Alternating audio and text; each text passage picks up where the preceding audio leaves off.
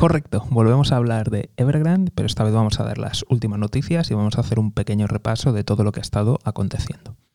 Muy buenas, me llamo José García y esto es Mejora y Emprende. A ver, la última hora, la última noticia, aún está sin, sin confirmar oficialmente, pero eh, fuentes extraoficiales están diciendo que, que, Evergrande ha hecho el pago que, que se cumplía hoy viernes de ese impago de hace aproximadamente un mes. Si todo esto te suena o te parece que se repite es porque la semana pasada, el sábado, tenía también otro impago que iba a confirmar el default, porque era tenía que pagar hace 30 días y por tanto si tenía un periodo de gracia de que en esos 30 días pues podía ponerse al día. Si no hacía ese pago pues eh, entraba oficialmente en default con todas las posibles consecuencias que podría tener tanto para el sector inmobiliario en China como en general para los mercados financieros a nivel mundial.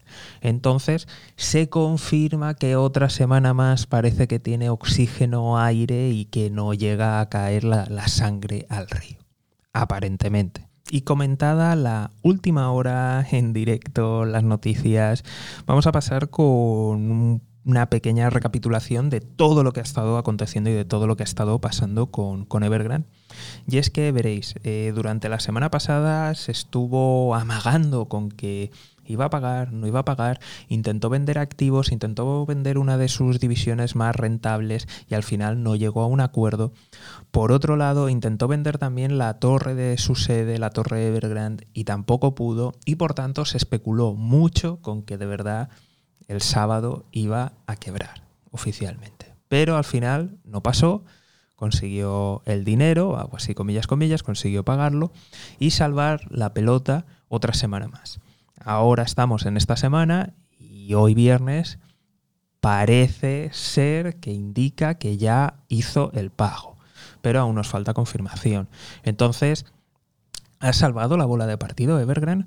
Pues hombre, eh, hasta ahora creo que ha pagado unos bonos de 80 millones de dólares y tiene una deuda de 300 billones americanos de, dólares de deuda. Así que, pues no, parece que, que va a estar la cosa bastante complicada. Por otro lado, continuando con este culebrón, el gobierno chino sugirió que a lo mejor el dueño debería de pagar eh, los, intereses o, la deuda.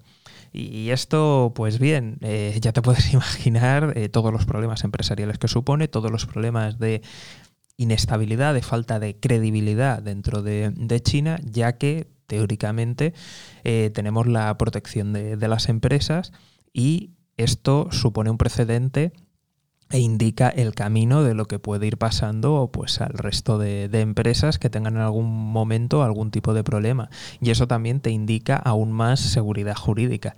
Pero bueno, ¿de qué nos vamos a extrañar? China.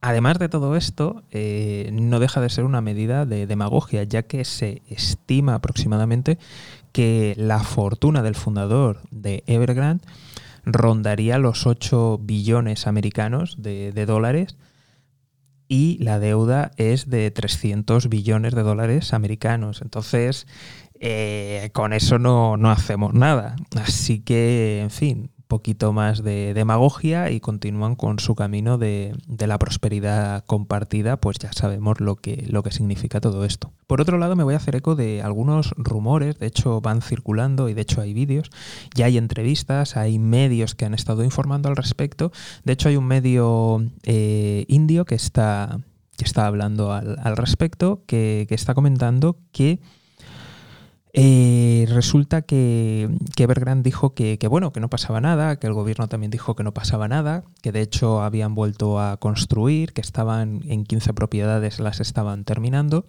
y que todo el mundo estaba cobrando. Pero estos reporteros, estos informes eh, indican, y de hecho hay por ahí vídeos en YouTube, de que han entrevistado a trabajadores y que les han dicho que se pongan a trabajar, pero que no han cobrado ahora y llevan meses sin cobrar, desde que ha empezado toda esta crisis, están sin cobrar.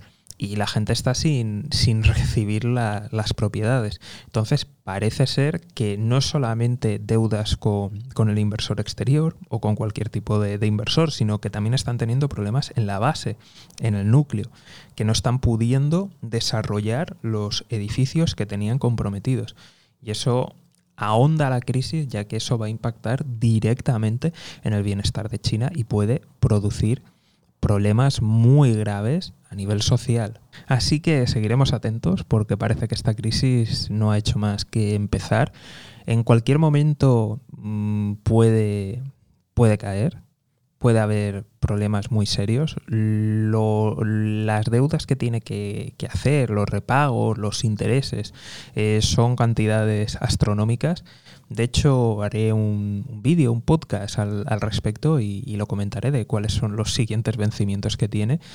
Y está claro que aunque vayan salvando la bola de partido, aunque vayan interviniendo, aunque vayan simplemente pagando única y exclusivamente a los prestatarios eh, internos y se olviden de, los internacionales, aunque consigan que vaya a flote la, la, empresa y vaya construyendo, la bola se ha hecho tan grande que esto va a caer, ha empezado a rodar, va despacito, pero va a coger velocidad y va a hacer mucho daño.